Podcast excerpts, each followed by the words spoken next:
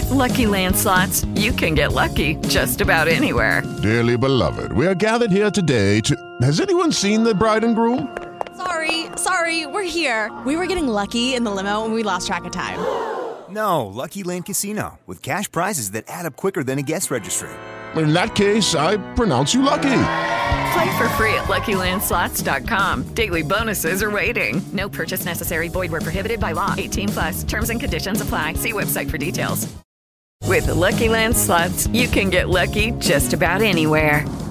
This is your captain speaking. Uh, we've got clear runway and the weather's fine, but we're just going to circle up here a while and uh, get lucky. No, no, nothing like that. It's just these cash prizes add up quick. So I suggest you sit back, keep your tray table upright, and start getting lucky.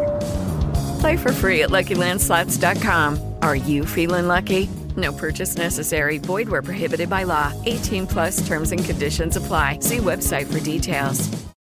¿Cómo están amigos? Bienvenidos a un nuevo capítulo de Revolución Circular, podcast de economía circular y cuarta revolución industrial aquí en TX Plus, el primer gran medio digital de ciencia y tecnología. Soy Petar Ostoich y les recuerdo que pueden ver este capítulo y todas las entrevistas anteriores de Revolución Circular suscribiéndose en mi canal de YouTube y en las principales plataformas de podcast.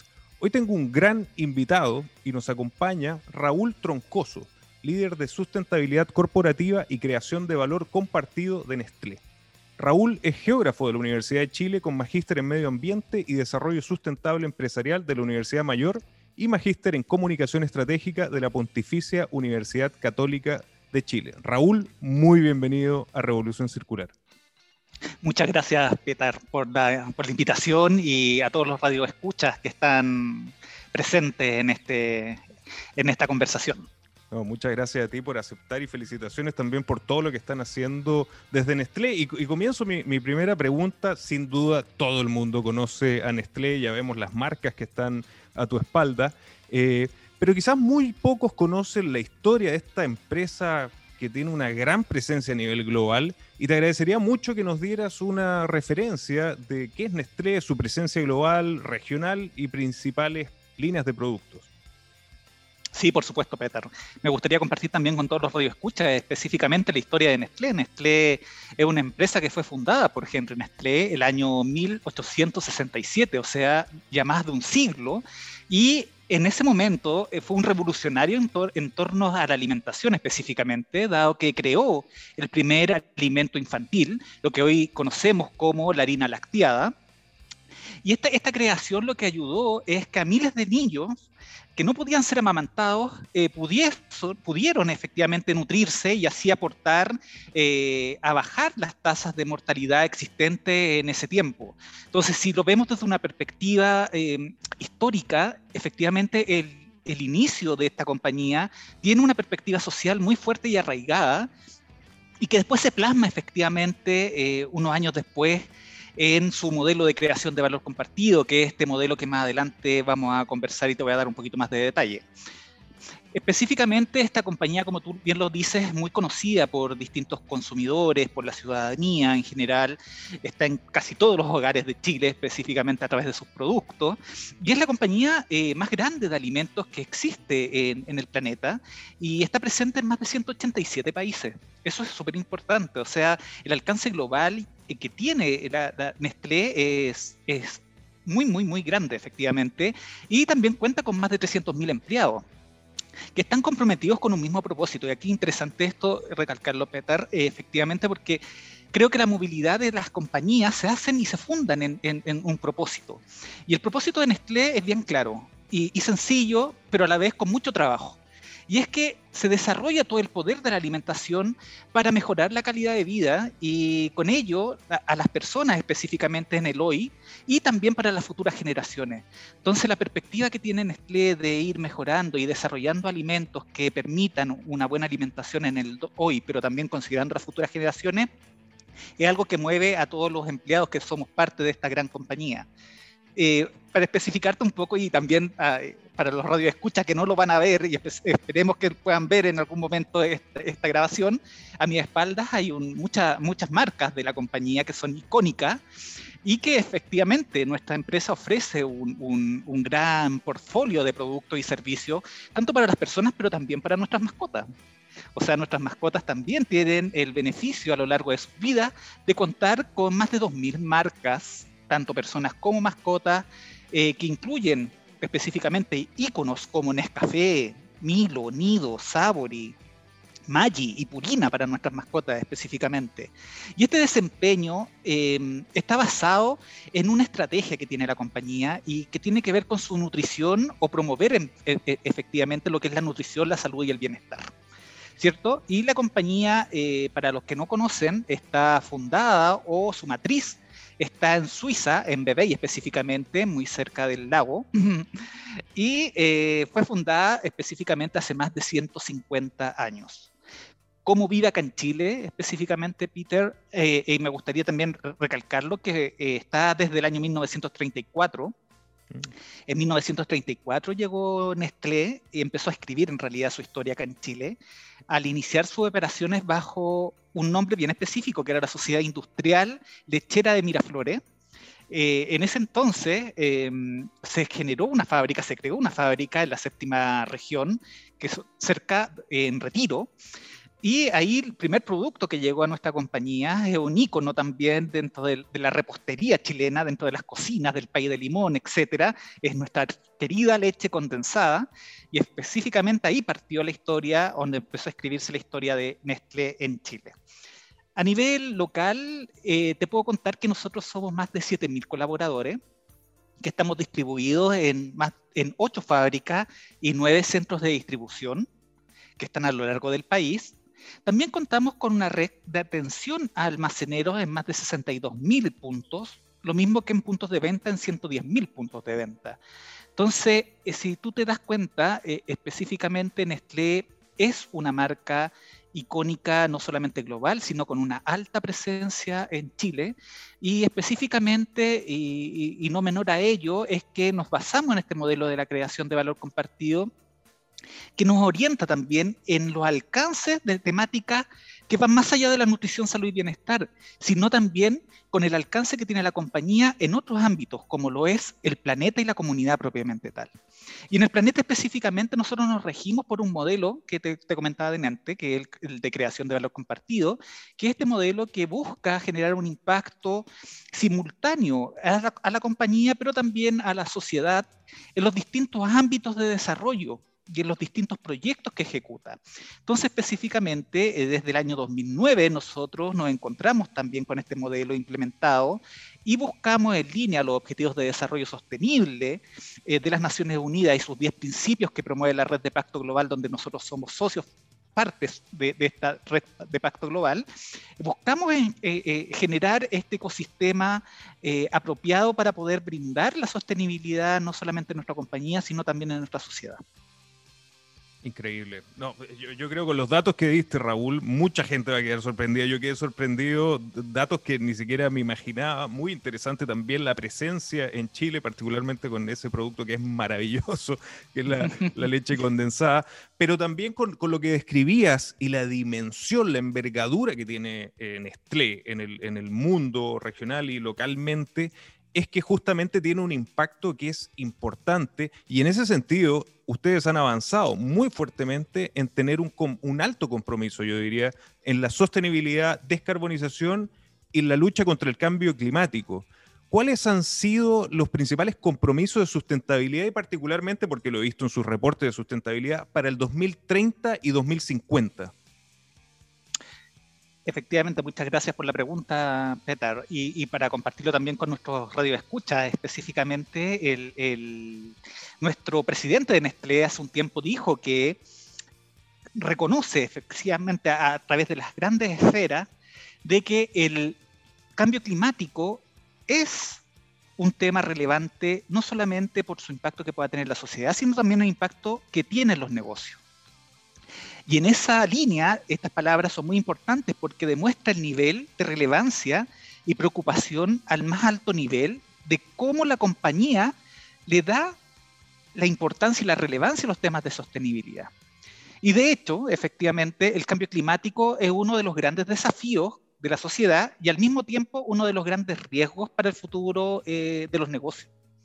Y ahí específicamente el cambio climático no va a dejar a nadie indiferente, eh, ya que afecta directamente en toda una cadena de valor, una cadena de valor que va desde los agricultores, pero también que nos abastecen, hasta nuestros consumidores que disfrutan de nuestros productos. Y son cada vez más los eventos climáticos que, mm, que tienen, o eventos climáticos extremos, que tienen un grave impacto en los ecosistemas.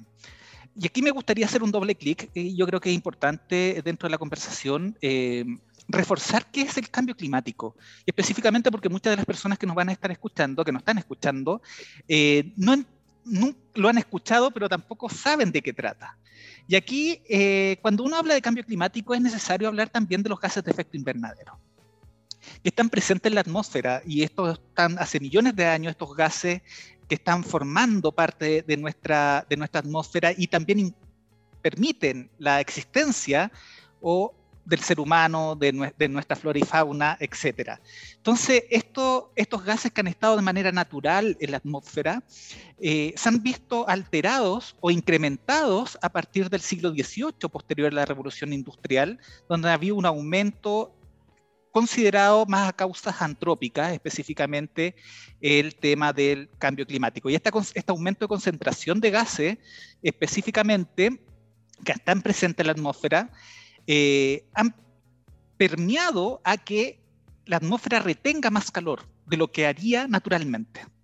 Entonces, eso es lo que en términos simples y bien, y bien práctico, es lo que se le considera el cambio climático. Y estos gases de efecto invernadero, si alguna vez lo leen en, algún diario o en alguna publicación, o también la, mucha publicidad que, lo, lo, que puede estar asociada a temas de medio ambiente, van a ver un gas de efecto invernadero que es preponderante sobre otros, que es el dióxido de carbono equivalente, que es el típico CO2 con una E minúscula. Entonces, para que también sepan, y es una forma también de sensibilizar en torno a esta, gran temática. Eh, y para cumplir ahí un poco, y volviendo al tema de Nestlé, eh, para cumplir un poco este compromiso, la compañía eh, ha, ha, publicado una ambición global de alcanzar cero emisiones netas de gases de efecto invernadero para el año 2050 y con ello alcanzar el Acuerdo de París que es limitar ¿cierto? el aumento de la temperatura global a 1,5 grados Celsius. Y este objetivo, eh, en cierta forma, está en base a tres líneas, o se propone trabajar en tres grandes líneas, que uno es acelerar todo lo que es la transformación de su portafolio de productos, que va en línea también a las demandas y a las tendencias que exigen los consumidores. Hace poco leí un estudio de JFK Dimar eh, sobre el estudio de marca, y explica que el 42% de los encuestados está predispuesto a comprar productos o ya está comprando productos que tengan un menor impacto en el medio ambiente. O sea, esa consideración ambiental en la decisión de compra antes no existía. Por ende, Nestlé también va en esa línea. Eh, otro punto que está reforzando es la amplia iniciativa ¿cierto? de agricultura con esto para reducir las emisiones y también absorber más carbono. Y esto es salvaguardando la, biodiversidad, o sea, a través de soluciones naturales basadas en la naturaleza misma, permite también esta absorción, esta captura de eh, CO2 y también eh, todo lo que tenga que ver con el uso de electricidad, que sea 100% eh, proveniente de energías renovables no convencionales. Entonces, eso también lo está tomando en consideración la empresa para llegar a este 2050 con su cero emisiones netas. Y nuestra hoja de, de ruta, específicamente lo que este camino, porque al final es un camino, sabemos, Pitar, que todo el tema de la sostenibilidad es un camino, un camino de aprendizaje, muy colectivo, eh, no solamente una empresa lo puede hacer, sino también necesita un ecosistema que te permita efectivamente generar la instancia para poder avanzar. Y en ese camino, eh, Nestlé establece metas que están aprobadas también por la iniciativa Science Based Targets, que es eh, específicamente quienes nos indican a nosotros cuáles van a ser nuestros objetivos o nos avalan específicamente cuál va a ser el camino que va a tomar Nestlé en esta materia. Y por eso esta reducción que buscamos al 2030 de un 50% de los gases de efecto invernadero para llegar al 2050 con eh, las emisiones netas es el camino que la empresa claramente se ha propuesto y hacia allá estamos avanzando. Y en Chile particularmente ya hay un camino recorrido en esto. Actualmente nuestras ocho fábricas, les quería comentar, que están o se abastecen, mejor dicho, con energía eléctrica que proviene de fuentes renovables no convencionales. Y asimismo también entre el 2010 aproximadamente y el 2020 la compañía ha logrado que mm, se ha reducido el consumo de energía por tonelada de productos cerca de un 24%.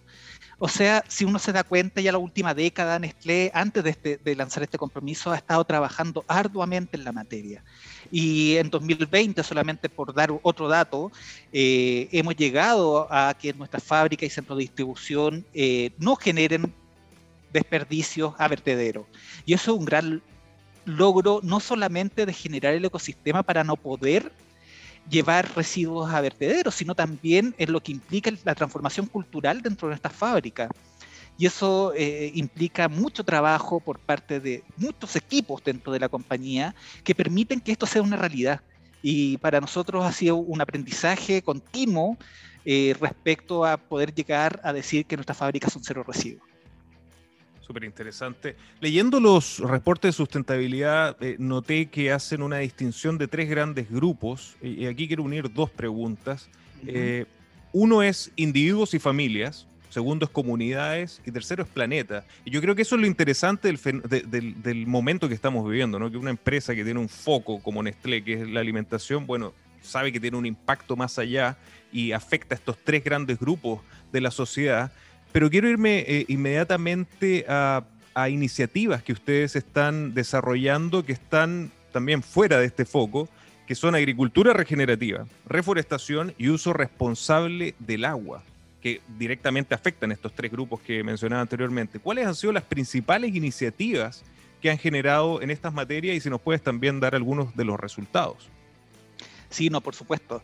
Mira, es interesante tu pregunta porque efectivamente eh, no solamente en este modelo de creación de valor compartido o la estrategia que apalanca el desarrollo o el cumplimiento de nuestro propósito que, que lo conversamos, no solamente incluye planetas, sino también incluye a individuos y familias y a comunidades, tal como tú lo has comentado.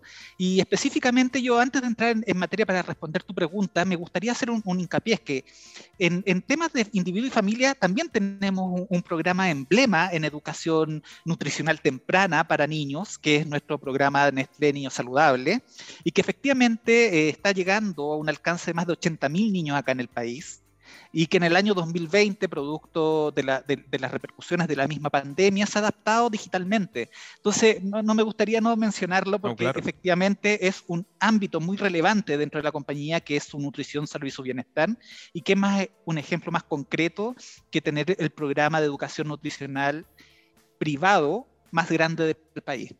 Y por otro lado, en comunidad también me gustaría mencionar algo. Eh, tenemos una iniciativa, que es la iniciativa por los jóvenes, esta iniciativa que, busca ayudar a la preparación específicamente de jóvenes hacia el mundo laboral.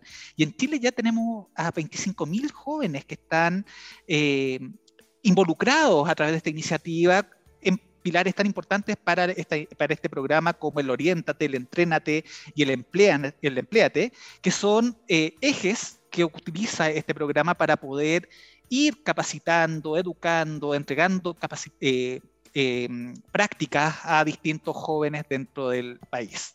Y ahí entrando un poco a la pregunta que me hacías al principio respecto a cómo eh, esto, esto vive, esto vive a través de su propósito específicamente, a través de estos tres grandes, de estas tres grandes montañas, que son las individuo y familia, las comunidades y el planeta. Y específicamente en el planeta, em, tú vas a encontrar distintas iniciativas que apuntan hacia una gran meta que tiene la empresa y que te se las nombra hace poco, que fue llegar a este cero emisiones netas de gases de efecto invernadero al año 2050. Y en este sentido, la agricultura regenerativa, la reforestación y el uso responsable, tú me comentabas del agua, ¿cierto? Juegan un rol fundamental a la hora de alcanzar estos objetivos. Em, esto a través de la incorporación de prácticas que son regenerativas del abastecimiento agrícola, por ejemplo, en soluciones basadas en la naturaleza, por ejemplo, la administración de la sombra o la rehabilitación de los suelos. Esas son prácticas que están basadas en naturaleza, que, específicamente van en, posicionar este concepto de la agricultura regenerativa, que Nestlé lo está adoptando como un método para poder llegar al cumplimiento de, estas, eh, de este cero emisiones netas al año 2050. Y para el tema de, la reforestación, nosotros contamos con un compromiso que es llegar a ser 100% libre de deforestación. En Chile particularmente esto es más sencillo, dado que nosotros, o nuestra cadena de valor específicamente, no impacta en esta materia. Entonces, en temas hídricos, eh, si uno se fija y lo, radica en, cuanto al contexto particular que tiene el país, donde una, gran, una gran problemática hay eh, natural respecto a, sequías prolongadas, a desertificación. El agua toma un rol prioritario en la gestión eh, responsable de los recursos, no solamente por parte de las compañías, sino también de todos quienes somos parte de un mismo territorio. Y específicamente eh, en esa línea, Nestlé tiene un programa global que es el Administración del Agua, que busca continuamente ir mejorando estas temáticas pero no solamente en nuestras fábricas. Nuestras fábricas tienen objetivos de reducción, de uso de agua por producto terminado, pero también existe otra línea que va más allá de nuestra fábrica y que tiene que ver con nuestras cuencas. También nosotros estamos insertos dentro de una cuenca hidrográfica y esta cuenca tiene que ser administrada de una forma en la cual preserve y conserve los recursos para todos los usuarios. Y ahí también hay una línea de trabajo. Y por otro, otro lado, también vas a encontrar una línea de trabajo en temas hídricos asociado a nuestros proveedores agropecuarios y también a las comunidades donde operamos, incentivamos, desarrollamos proyectos que tengan una particularidad del recurso hídrico en la adopción de buenas prácticas por parte de las comunidades donde nosotros estamos insertos. Entonces, eh, en ese término y, y a grandes rasgos, yo te puedo decir que entre 2010 aproximadamente y el 2020, o sea, en cerca de 10 años, eh, la empresa ha reducido su consumo de agua en cerca de un 40% por tonelada de producto elaborado y para ello nos apoyamos, como bien te decía, en estos, grandes, en estos cuatro grandes ejes que están apalancados en este, en este programa que tiene un nombre en inglés que claramente no, lo, vamos a dejar, lo vamos a dejar específicamente en español, que es la administración del agua o el Caring for Water, y que busca a través de iniciativas como el Fondo del Agua de Santiago Maipo, donde nosotros como Nestlé somos socios fundadores. Este es un fondo, una iniciativa que impulsa en su momento The Nature Conservancy con el gobierno regional y que busca en cierta forma entregar una administración y una preservación y conservación del recurso hídrico a un a un río tan importante como es el Maipo, en la cuenca hidrográfica del mismo nombre, donde nosotros tenemos dos de nuestras fábricas específicamente también todo lo que tenga que ver con la reducción de descargas de, riles específicamente y también en el camino de estudios que ha desarrollado la compañía y que los ha compartido con otros organismos, porque entendemos también que estos temas no sacamos nada con nosotros reducir si no imaginamos, a ver, nos vamos a poner en, un, imaginario acá. Si todos nosotros tomamos un vaso de agua, lo llenamos de agua y vamos a utilizar una pajita de bambú, o de papel. Y esta pajita va a dejar de tomar agua. ¿Por qué? Porque está haciendo las prácticas y mejoras continuas asociadas a su eficiencia hídrica en el consumo de esa agua que este vaso va a representar una cuenca. ¿Qué pasa? Que solamente esta pajita, o sea, ustedes, cada uno de los que nos escucha, está dejando de absorber el agua o está absorbiendo la cantidad necesaria, pero hay otras pajitas que no lo hacen. Entonces el agua en algún momento igual se va a acabar. Y la mirada colectiva que tiene Nestlé respecto a esta, a esta mirada de su programa Clean for Water es esa, es ir más allá de sus fábricas y operar a nivel de sociedad para poder encontrar los actores pertinentes en los temas hídricos para poder mover la aguja de manera más adecuada. Y eso es un poco la señal que tiene eh, la empresa en esa materia. Perfecto. No quiero que se, nos vaya el programa sin hacerte la, pregunta central también a propósito de, economía circular. Eh, ¿Qué están haciendo a propósito de este tema tan importante? Yo sé que Nestlé está transitando hacia una circularidad, en particular en Circular Packaging, el, el empaque que me imagino es una, un tema muy importante para ustedes, eh, pero ¿Qué están haciendo particularmente en economía circular como Nestlé? ¿Qué proyectos han desarrollado eh, y cómo piensan avanzar en el futuro hacia una economía circular? Muy buena tu pregunta, porque efectivamente este tema del packaging es uno de los temas eh, más visibles, más visibles para, todos los que estamos, estamos acá en, la misma radio, pero también para toda la comunidad y los consumidores eh, y los consumidores. Específicamente es el trabajo en la reducción de los usos de plástico y la adopción de un packaging sustentable, el camino que ha adoptado Nestlé en este camino hacia la circularidad. Y como te explicaba adelante, o sea, eso también se apalanca en los resultados y en los estudios que están saliendo públicamente respecto a las preferencias de los consumidores donde el principal punto de contacto, el principal punto de contacto de los productos con el consumidor sigue siendo el packaging. Porque eh, cuando tú vas a una góndola, a un supermercado, o en un almacén, o en una feria, te vas a encontrar específicamente con, esos productos disponibles y lo primero que tú tienes como acercamiento hacia la marca. Entonces, por eso es tan relevante eh, ir en ese camino de la economía circular. Y Nestlé tiene un compromiso súper claro y, lo, ha reiterado eh, un montón de veces, y que tiene que ser em, al año 2025 100% de nuestro packaging será reciclable o reutilizable. Y esto también va a un compromiso que ha sido bien consistente en el tiempo, como te explicaba, y nuestra visión es que ninguno de nuestros envases termine, o incluidos los plásticos, termine en vertederos o en océanos, lagos o ríos. Entonces, claramente, el hecho de tú generar packaging que esté habilitado para ser reciclado o eh, reutilizado, permite también avanzar en ese camino. Y estamos acelerando también el desarrollo de soluciones eh, de packaging innovadoras, por ejemplo, eh, la introducción de nuevos sistemas de, de refill, de delivery. estamos en ese, en ese camino de también materiales reciclables en base a papel y empaques compostables, efectivamente que todo lo que te permita generar un ecosistema o materiales que estén diseñados para ser reciclados, apalancados también en promover un ecosistema dentro de los países que permita que esos envases sean reciclados. Y por ello Nestlé participa activamente de iniciativas que promueven la economía circular.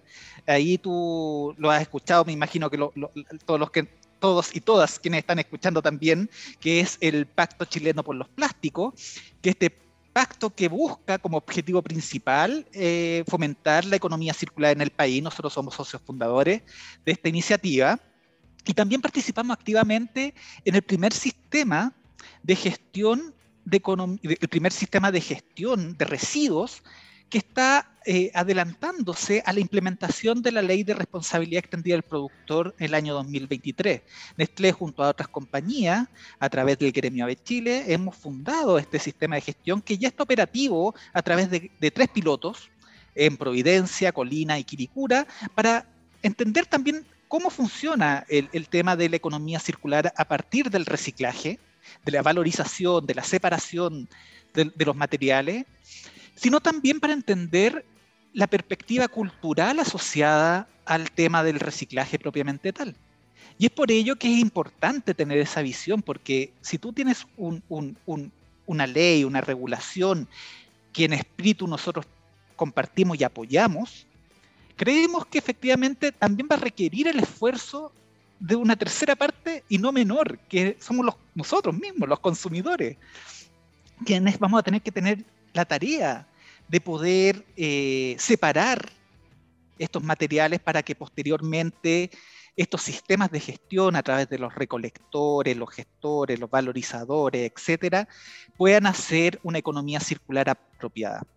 Y, en ese camino, nosotros también como Nestlé, para facilitar ese entendimiento hacia el consumidor, específicamente de los temas de reciclabilidad, es que eh, nos sumamos a la iniciativa del Acuerdo de Producción Limpia que impulsa la SOFOFA y el Ministerio de Medio Ambiente, y que busca en cierta forma cerrar una brecha comunicacional asociada a entregar un de una forma mucho más amena hacia el consumidor lo que es reciclable y no es reciclable, a través de un sello de etiquetado.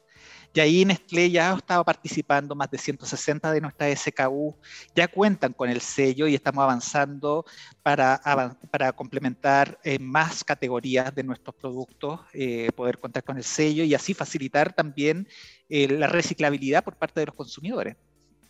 Entonces, otro ejemplo, y, me parece importante mencionarlo, que eh, te, lo comenté delante, que tiene que ver con estos nuevos sistemas también de, delivery. Y un ejemplo de ello es lo que el año pasado una de nuestras marcas hizo, que es Purina, a través de su producto Doc Chow, eh, que facilita la entrega a través de triciclo eléctrico con Algramo como partner del alimento de mascotas a, través de la venta a granel en estos triciclos. Entonces, igual es interesante esa, esa, mirada que está tomando la compañía de poder adaptarse también a, esta, nueva, a esta nueva realidad. Y una realidad que, que ya llegó y que, eh, específicamente eh, va a implicar los esfuerzos colectivos de muchos actores para poder adaptarnos y poder seguir adelante, porque esto no se va a ir.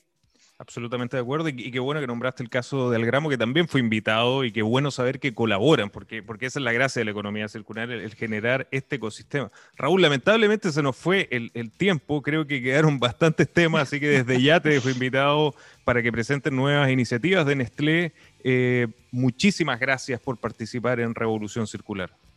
No, muchas gracias, Pitar, y también a todos los, los radioescuchas de de tu programa, que específicamente es muy importante también para lo que es la sensibilización y la educación en torno a temáticas que muchas veces son áridas y que, se entiende que, lo sean porque vienen desde el ámbito un poco más técnico. Pero muchas gracias a ti por generar estas instancias, estos espacios y como Nestlé específicamente estamos muy, muy eh, contentos de haber participado junto a ti. Muchísimas gracias. Y a ustedes amigos también muchísimas gracias por acompañarnos en este nuevo capítulo de Revolución Circular y recuerden que los espero la próxima semana con otra mente brillante de la economía circular y la cuarta revolución industrial. Nos vemos.